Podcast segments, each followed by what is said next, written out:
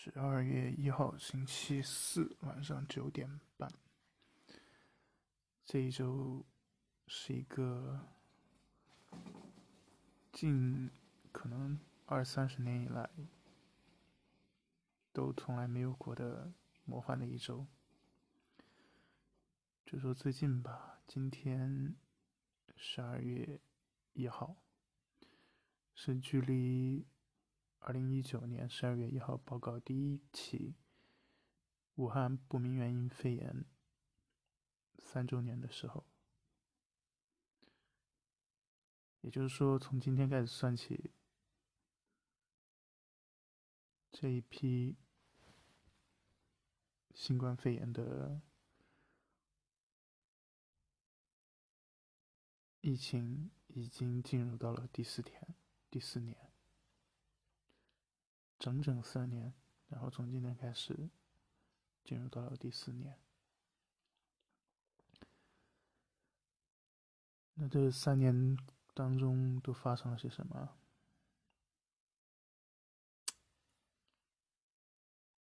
现在回想起来，实在是脑袋里头可以闪过很多很多个。画面跟瞬间，唉 当然，现在让我觉得最明显的一个画面，就是跟现在全中国上下对比最明显的一个画面，那就是在卡塔尔正在进行当中的世界杯足球赛。或许在电视或者网络上看球的很多人，会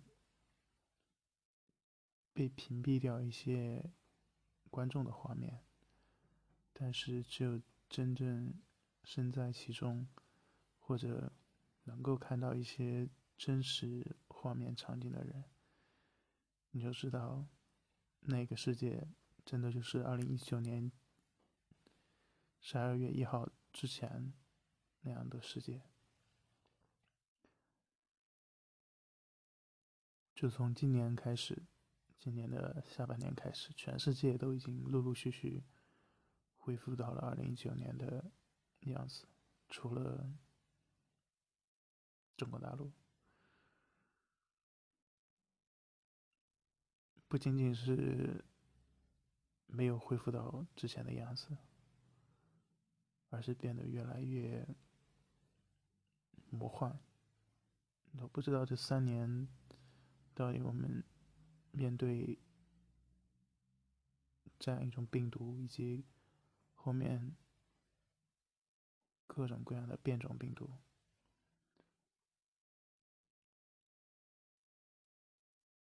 人们对这个病毒的认知到底有多大的改变？可以说几乎没有吧，或者说大家都假装没有什么新的认知，是因为没有办法去改变上层领导的意思，上层领导的想法和认知。不是我们这些普通老百姓可以改变的。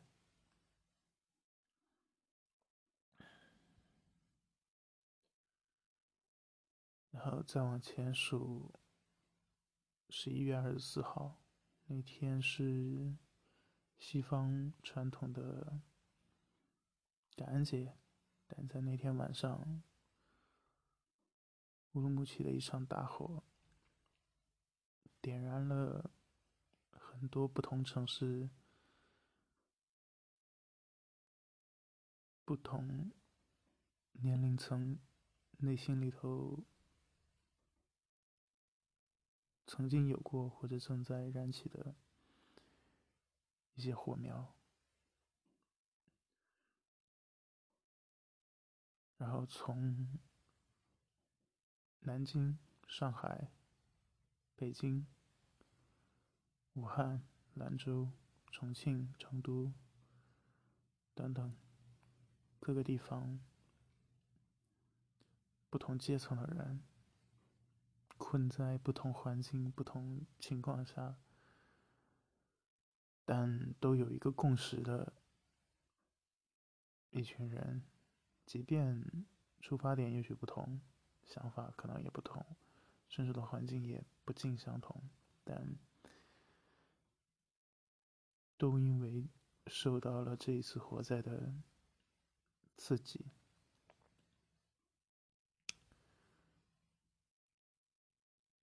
发生了一些可以用轰轰烈烈来形容的一些事件吧。当然，这些事件在国内至少百分之八十九十以上的人应该都是。不可能听到、看到或者接触到的，但可以确定的是，这些事情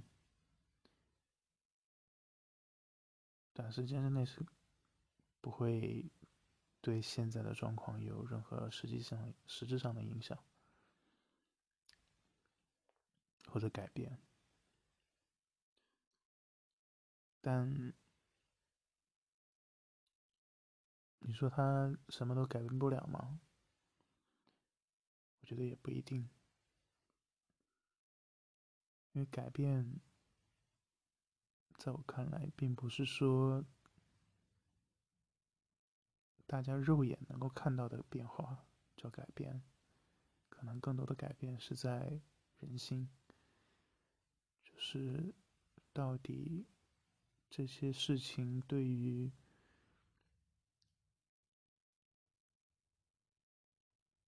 普通人的，就只要是但凡接触或者听到过，或者是意识到有这样事情发生的人，他们的内心如果多少有一点触动和变化，那这些事情它就是有意义的，因为人心变了，想法也就会变，积累到了一定的量。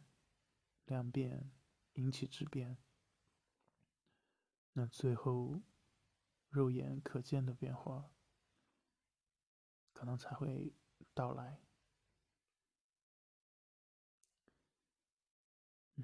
至少我个人是这么理解这件事情的吧。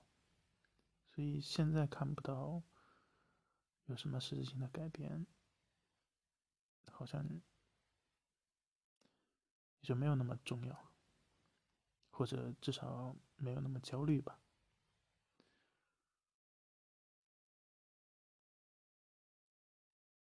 然后一周以前，台湾进进行了九合一的选举，这一次的选举好像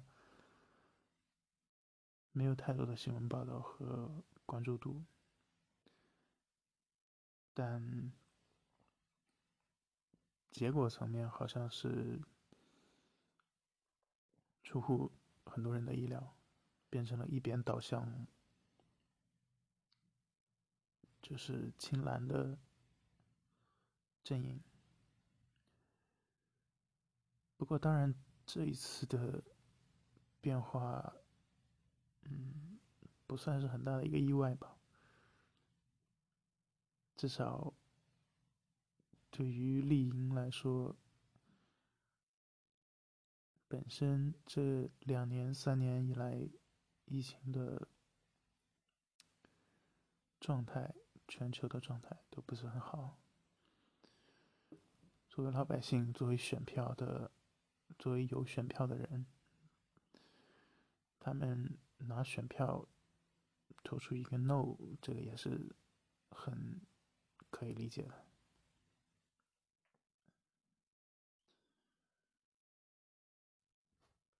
然后说一下最近这两天的一些变化吧，就是广州据说已经解封了，就很多人基本上都能够恢复到正常的工作和生活当中。算是一个好的消息。然后昨天半夜，北京也发布了一个消息，就是如果没有外出需要的人，或者是儿童、老年人群体，就是长期待在家里头的这一类人，就不需要每天去做核酸了。为什么说这是一件好的消息呢？就可能按道理来说，这算是一件听起来很正常的事情。为什么不出去还要做核酸呢？对不对？但事情往往并不是按所谓的正常逻辑去发生的。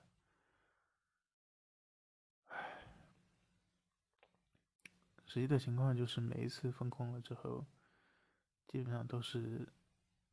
一而再，再而三，一天又一天的做核酸，甚至有的地方一天搞两次。就大家都知道，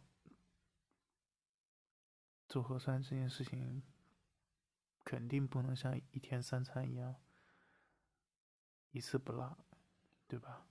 没有什么意义。所以实际情况是，我自己也不会每天去做。可能也就间隔一两天，觉得风险比较小，或者是人比较少，以及啊为后面可能的解封做准备，有各方面综合考虑，再去做这个核酸吧。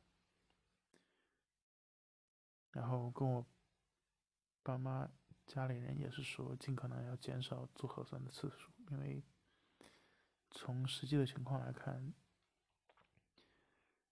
那些很多封控的小区，在没有人员流动的情况下，依然还能够每天持续不断的有阳性病例爆出。那唯一产生这种传播的可能性的，那就只有是做核酸。所以，控制做核酸的频率这件事情本身也是挺重要的。